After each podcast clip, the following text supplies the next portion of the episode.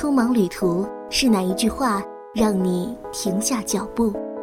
孤单生活是哪个篇章触动你的心灵？九四一阅读早茶，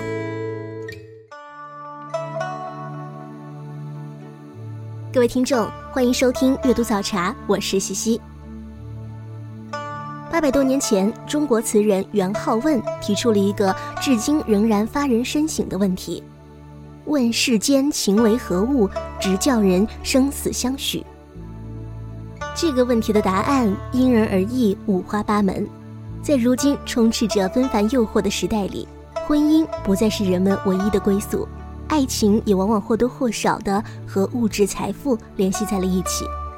我们面对这样的问题，是否变得更加举棋不定、犹豫不决、捉摸不透了呢？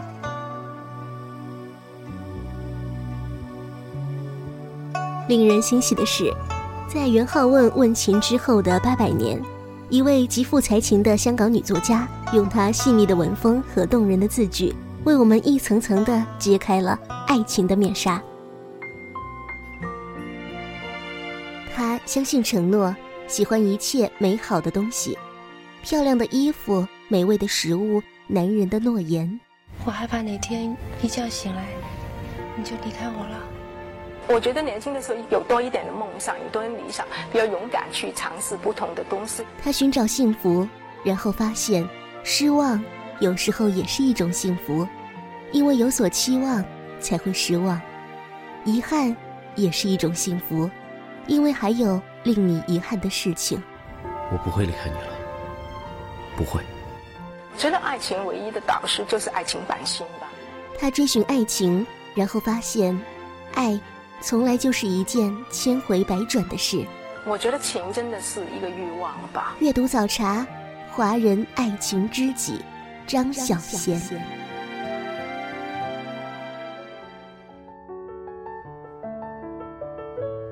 张小娴，香港当今的著名女作家。一九九四年出道，九七年开始长居香港的畅销书首位，被称为是都市爱情小说的掌门人。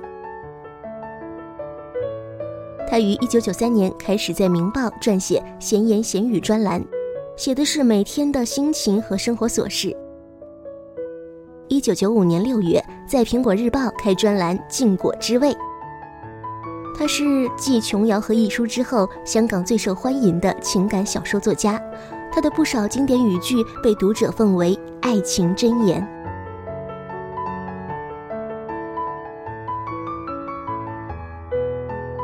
庸先生曾说：“爱情的问题，你应该去问张小娴。他擅长写爱情和男女关系，笔法独到，洋溢着大都市流动的气息之余，笼罩着强烈的感性氛围。一针见血的文字，令人拍案叫绝的爱情观，犀利明快的不失温柔。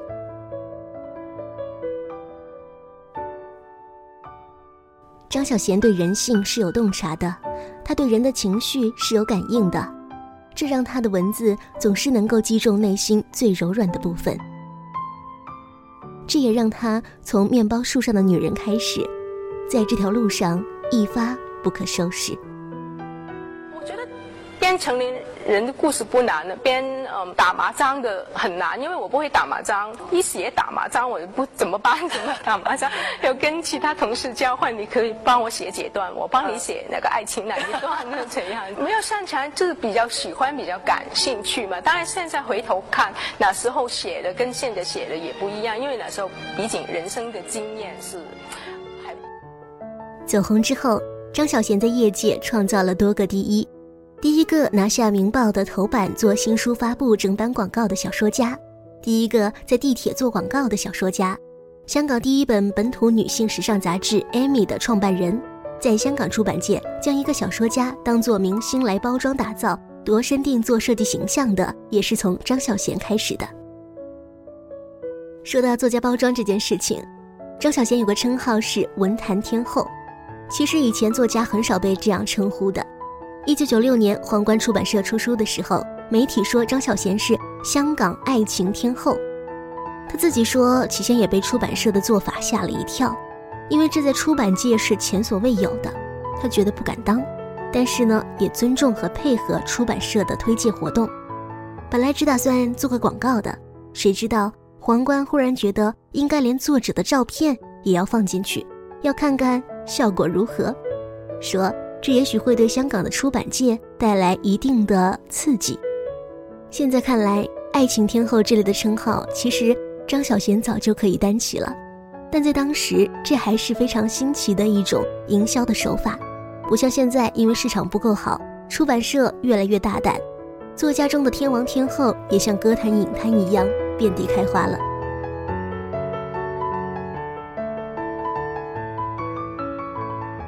很多读者很好奇，为什么他对爱情题材这么有兴趣，有这么多说不完的话。张小娴在一次接受专访的时候说：“应该是性格的原因吧。”就好像有人为什么喜欢写武侠小说，这是个人的偏向。爱情虽然不是人生最重要的部分，但是它能够反映人生的一部分。我记得我小学的时候，有一天我隔壁的同学就问我要喜欢什么样的男人，说了很多条件，他又怎么怎么。但是后来我发现，其实只是基本的条件，比方我喜欢比较比较比较聪明的男人啊，啊，比方我喜欢比较。善良的，怎样都是很基本的。但是每一个人，可能你真的去接触的时候，可能也不一样。我喜欢，比方有才华的男人，但是才华也有很多很很多种嘛。所以有时候也也要看你自己的际遇。虽然我二十岁才十九岁才差不多了，我觉得爱情大部分的时间的。都是最后都还都是要分开的。我不觉得一开有些人觉得一开始呃恋爱最后一定有呃美满的结局，但是在我自己看来，就是因为你两个完全不同的人走在一起去经营一段爱情，但是多半的结果可能都是最后要分开的。人生的无常就是这样，因为尽管你今天很幸福，但是两个人之中总有一个会离去的，所以我觉得。当然，你就你心里面是希望两个人一起走到白白头，呃，一起呃呃，就是去一起凋零，这是最好的人生的结局。但是总有一个人先离去吧，所以我觉得你先把最坏的伤了之后，你就其他的都是你会好好去享受那个过程吧。提起张小娴，可能还会想起很多人，像李碧华、三毛、琼瑶、一书。琼瑶笔下所编织的爱情童话，在现实面前开始倾斜；一书笔下的故事，仿佛就在身边，或者呢就是自己。但张小娴，她的文字很精致，有着少女式的粉红色，但是她写小说不会把自己给摆进去。比如说，三年前的安眠药，深蓝色的抱枕，这些细节让她的小说就好像是一个精心策划过的剧本。而张小娴呢？就是掌握了最佳配方的最好编剧。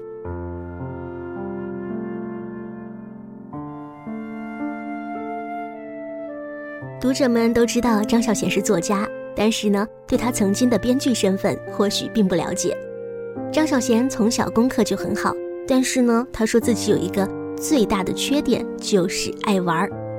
读大学之前的暑假，觉得假期生活无聊的张小娴。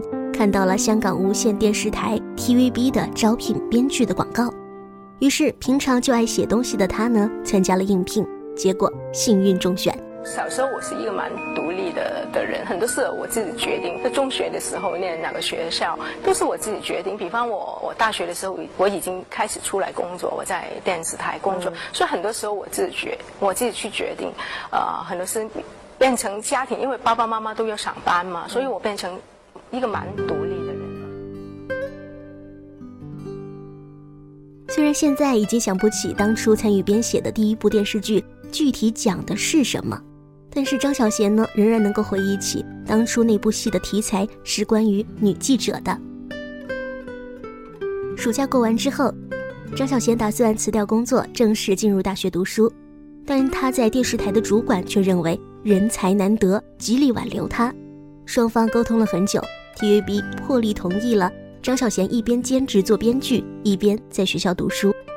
我我觉得我失去了好好享受学校生活的的时间。如果让我从头来过，可能我会好好的念书，然后出来，呃，工作。那时候就是下下课之后就去上班，下班之后就去上课。没有，其实我同学都没认识几个，没没没时间跟他们聊天的这样子，没有好好去享享受在校园生活的日子。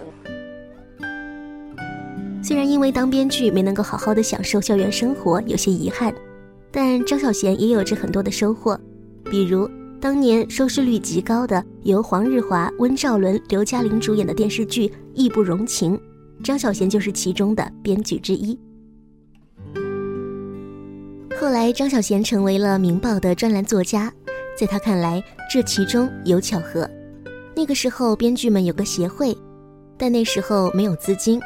当时编剧协会的负责人就提出了让协会的编剧轮流给《明报》写专栏，稿费大约两百块钱，作者一百，协会拿一百。后来协会的秘书来催稿，好几个编剧都推说时间紧没有写，秘书就找到了张小娴，然后张小娴就写了两篇，各五百多字，内容现在已经想不起了，大概就是一些写生活的小文章。和爱情无关。文章发表之后没几天，《明报》的工作人员就把电话打到了张小娴那里，要求给她开个人专栏。原因是《明报》刊登的那两篇张小娴的文章获得了不错的反响，机遇从天而降，专栏颇受欢迎。一九九五年，张小娴结束了十年的编剧生涯，正式成为专职作家。成功来得如此迅速，张小娴当时被很多人说成幸运，这曾让她很介意。但现在她不那么介意了。她说：“因为确实很幸运。很多人写得好，但是没有这样一个机会，又或者是因为其他原因错失了机会。其实要承认自己幸运，并不是一件容易的事。”结束了编剧生涯之后，张小娴继续写作，同时开始担任了杂志主编。一九九八年，张小娴创办了香港第一本本土女性杂志《Amy》，担任总编辑。当然，小说也一直在写。《Amy》是一本双周刊的女性杂志，给二十多岁的年轻人看的。上面有不少的特色栏目，有张小娴本人的小说连载。还有很多香港一线明星供稿，像是郑秀文、梁咏琪等等。他说，当初没有想得很清楚，只是觉得办起来会很好玩。开始以后才发现很辛苦，比写作要辛苦。写作是一个个人的事情，比较自由，但杂志需要很多人一起合作，有很多其他的事情要考虑，要靠广告生存。不过，即使辛苦。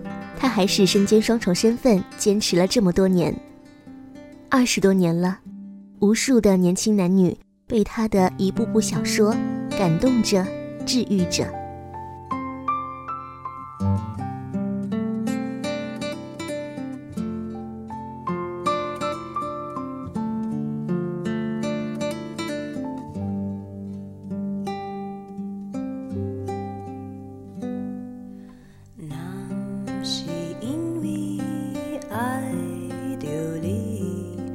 怎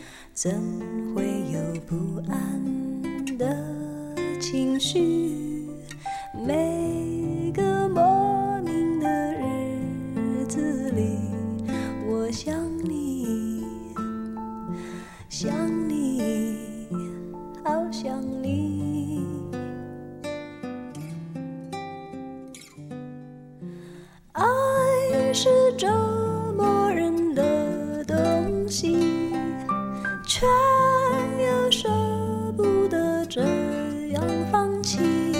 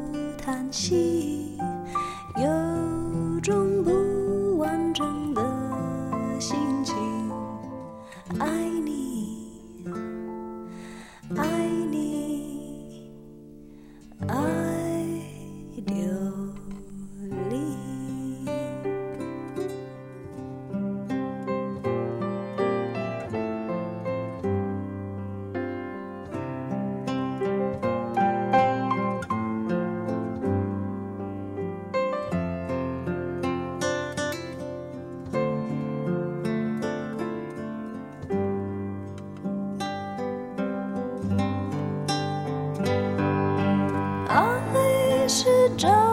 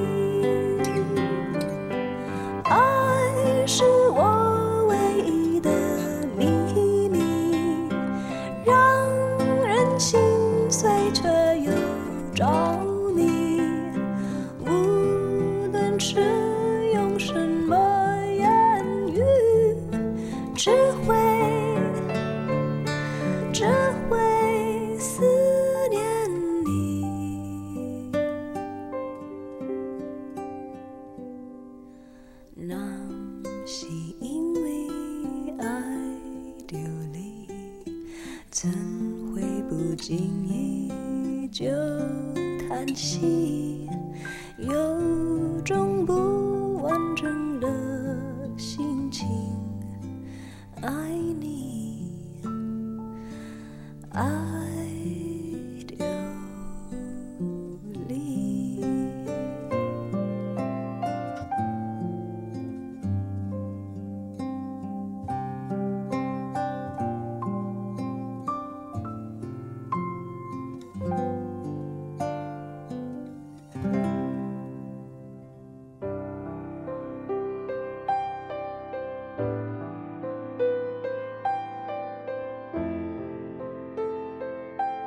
有时，你想找寻一条安静的街道，我来到你的城市，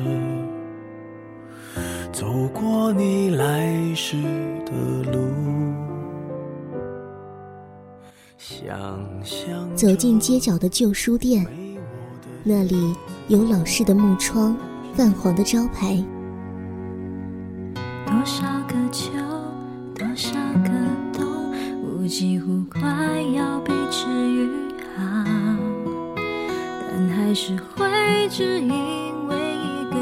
复的话题就无心自扰。随意翻开书的某一页，忘记时间，忘掉烦恼，只想看文字里的风景。在您耳边的是九四一阅读早茶。想问，若不想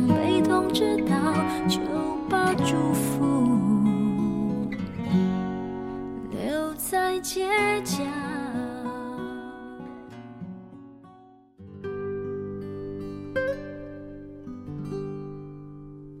您正在收听的是九四一阅读早茶，我是西西。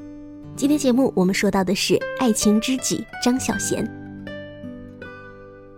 张小娴的小说、散文内容丰富真实，情节感人，代表作有《荷包里的单人床》《三个 A cup 的女人》《贴身感觉》《在天涯寻觅你》《把天空还给你》等等。下面来简单的分享一些她的经典作品。张小娴的第一部小说是《面包树上的女人》。面包树的确存在，它是产生于亚美两洲的乔木。有人说，女人的幸福是丝罗找到可托之乔木；也有人说，女人最艰难的问题便是面包和爱情之间的抉择。小说里的三个好朋友陈韵、朱迪之、沈光慧，各自寻找属于自己的面包树。面包可能是物质，可能是虚荣，也可能并不真实。他们在十三岁认识，友谊从排球队开始，一同经历成长的欢笑、初恋的迷惘、爱与恨、哀与痛。这是他们从情窦初开到经历种种情感路上的困苦，各自寻找爱情终点的故事。再来说到的是三个 A cup 的女人。这本书的内容和它的标题一样，在那个年代很大胆，也很新鲜，是张小娴写的关于胸围的故事。里面有三个拥有着 A cup 的女人，她们的生活和情感，是一本围绕着胸围写的小说，别有特色。主角是一个胸围，由他亲自叙述这百年来的沧桑历史。整本书从头到尾都以第三者的角度写了三个女人不同的爱情。张小娴对这本书是这么介绍的：“他说，这部小说是在1995年在《明报》上连载，1996年出版。现在看来，书里还有许多粗糙的地方。那个时候我是个新手，技巧很拙劣。可是今天要重写一遍也是不可能的。”当时的感情是真实的，那个时候我所信仰的爱情，也的确如此。这么多年，谁会没有一点变化呢？继续介绍张小娴的代表作，说到的是《荷包里的单人床》。这部小说是张小娴在一九九七年五月完成的，是一个关于暗恋的故事。女主角苏莹苦苦的暗恋着秦云生。秦云生虽然最后接受了他，但他心里思念的是一个永远不会回来的女人，所以无论苏莹多么努力，他最爱的始终是一个逝去的情人。苏莹伤心地说：“世上最遥远的距离，不是生与死的距离，不是天各一方，而是我站在你面前，你却不知道我爱你。”这段话广为流传，这些代表作品看下来呢，都是从女性角度写的，这也难怪张小娴的读者见面会上出现的大多都是女生。俗话说“女人心，海底针”，张小娴尤其擅长写女性的心理，从女性的角度出发写女人、小女人，调皮、任性、耍贫嘴，必要的时候强词夺理。比如他的散文把五个字留给女人是这么写的：“我们分手吧，我不爱你了，我永远恨你，你忘记我吧。”这些有风度的男人都该留给女人说，因为女人没有你们以为的那么坚强，留给他们一点面子，让他们赢回尊严吧。不过张小娴也说了，男人也有五个字可以说，那就是“都是我的错”。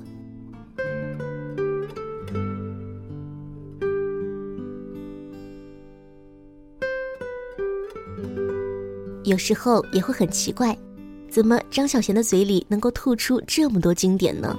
她怎么能把人把事看得这么透，甚至有时是近乎残酷的告诉你真相？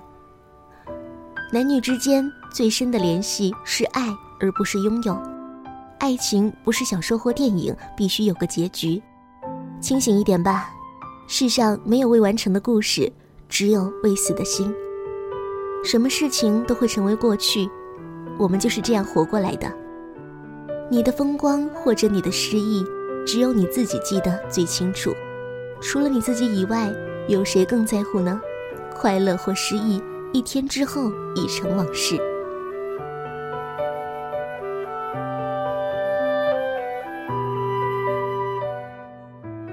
他从女性的角度出发，以幽默轻松的语调讨伐男人。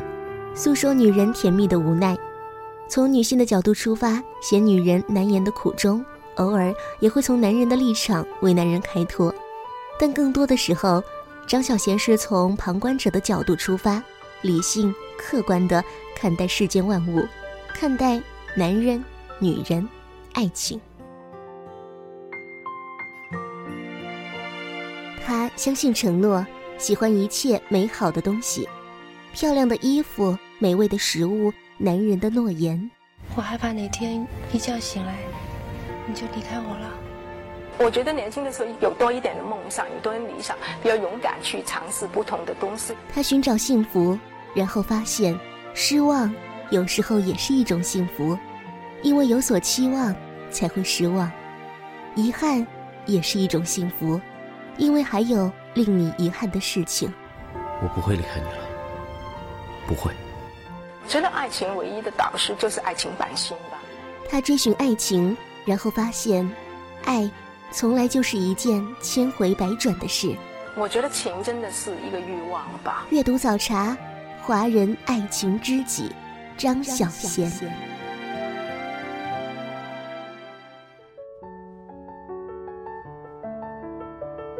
爱上张小娴，爱上的是她的调皮，她的细腻，她的冷静和睿智。曾有评论说，香港的言情小说一直是直面现实的。张小娴说：“小说既是直面现实，也是逃避现实的。从现实生活中取材，面对现实的种种，总难免直面现实。可我们却往往又渴望比眼前的现实过得更好，能够逃避现实生活的种种局促。人总是相信最好的生活在他方，这个他方不见得一定是一片遥远的土地，或许更像是乌托邦。”甚至是子虚乌有。他笔下的女子也是这样，脚踩着现实，一颗心却总是相信生命中有一些东西能够超越现实人生所有的桎梏，从现实中升华。我觉得我学了很多，就是我我母亲身上，从我看的很多东西，比方我蛮像他一些性格，呃，像他的性格，有时候我觉得，嗯。好像我看起来好像很、很、很冷漠的样子，可能我内心不是不是这样吧。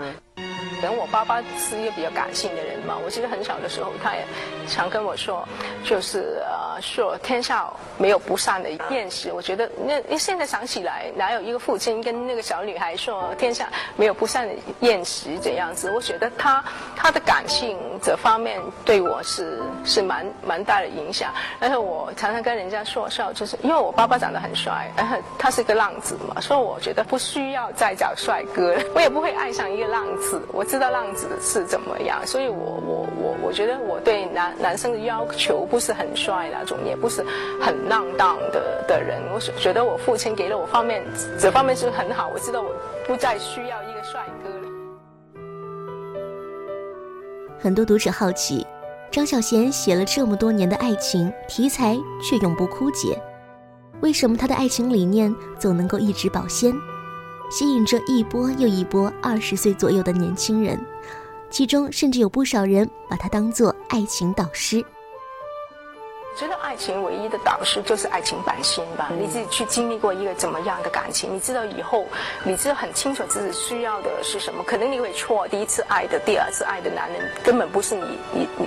适合你的，但是你的爱情的经历就是你最好的导师。然后你知道你这什么男人适合你，或者你自己觉得呃呃你要追求的东西你很明确，开始慢慢明确你追求什么。但是你要如果要靠其他人、其他的书教你怎么去做一个爱情，我觉得不不可能了。张小娴说：“每个人都会慢慢长大，他也不例外。但他总让自己的心里有几个不同的人物存在，有个小孩儿。”也有个老人，有个男人，也有个女人。这样一来，写书就成了一件很好玩的事情。在一个人的世界里扮演不同的角色，他在写对话，其实他也在自言自语。当你投入去写一个故事的时候，你就会变成故事里的主人公。他说，有的时候写完一本书，回头去看，觉得那不是自己写出来的。如果有一天没有了这个情怀，或许他就再也写不出爱情了。我觉得我心里面，呃，有一个小孩子，然后有一个老人，有一个女人，也有一个男人嘛。他他们常常会有时候会吵架，有时候会颠覆彼此，但是有时候又觉得他们安，他们相处的很好。我想每一个创作的人，他的心，他的他有一部分还是很年轻，因为你很年轻，很年轻的心态，你才可以去创作很多事情。但是有时候你好像也。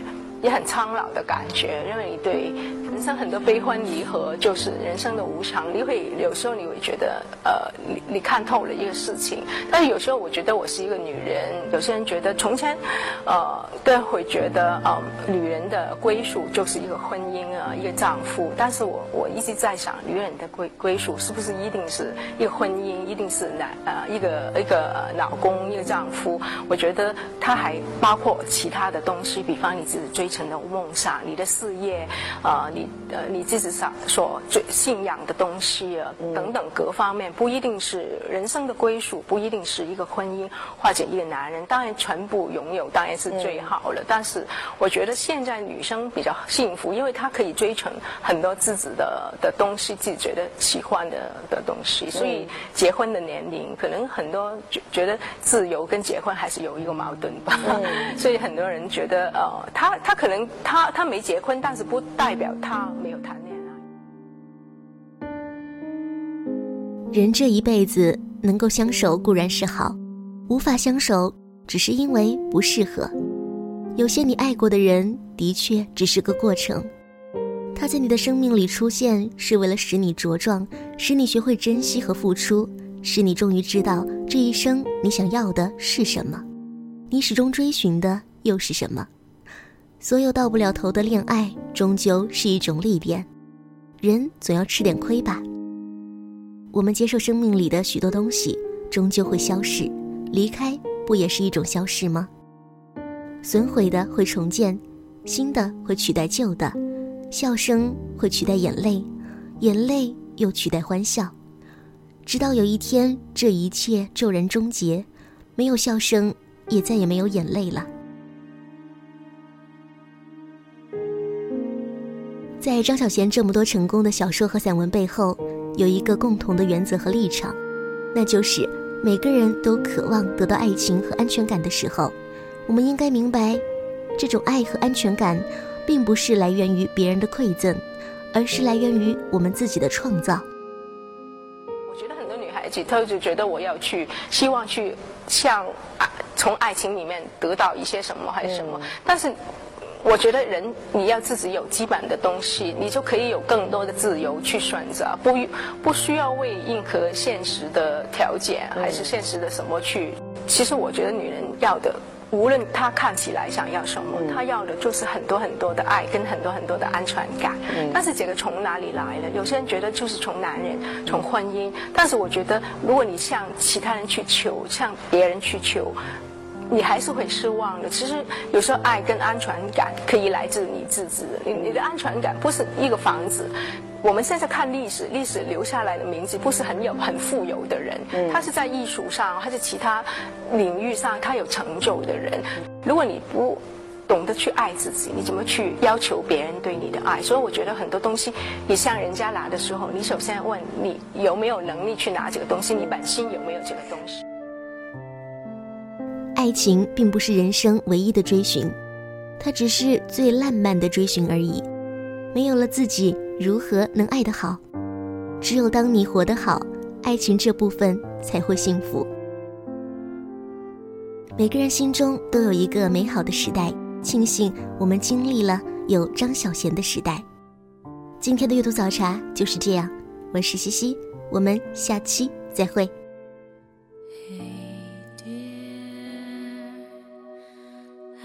hear your breath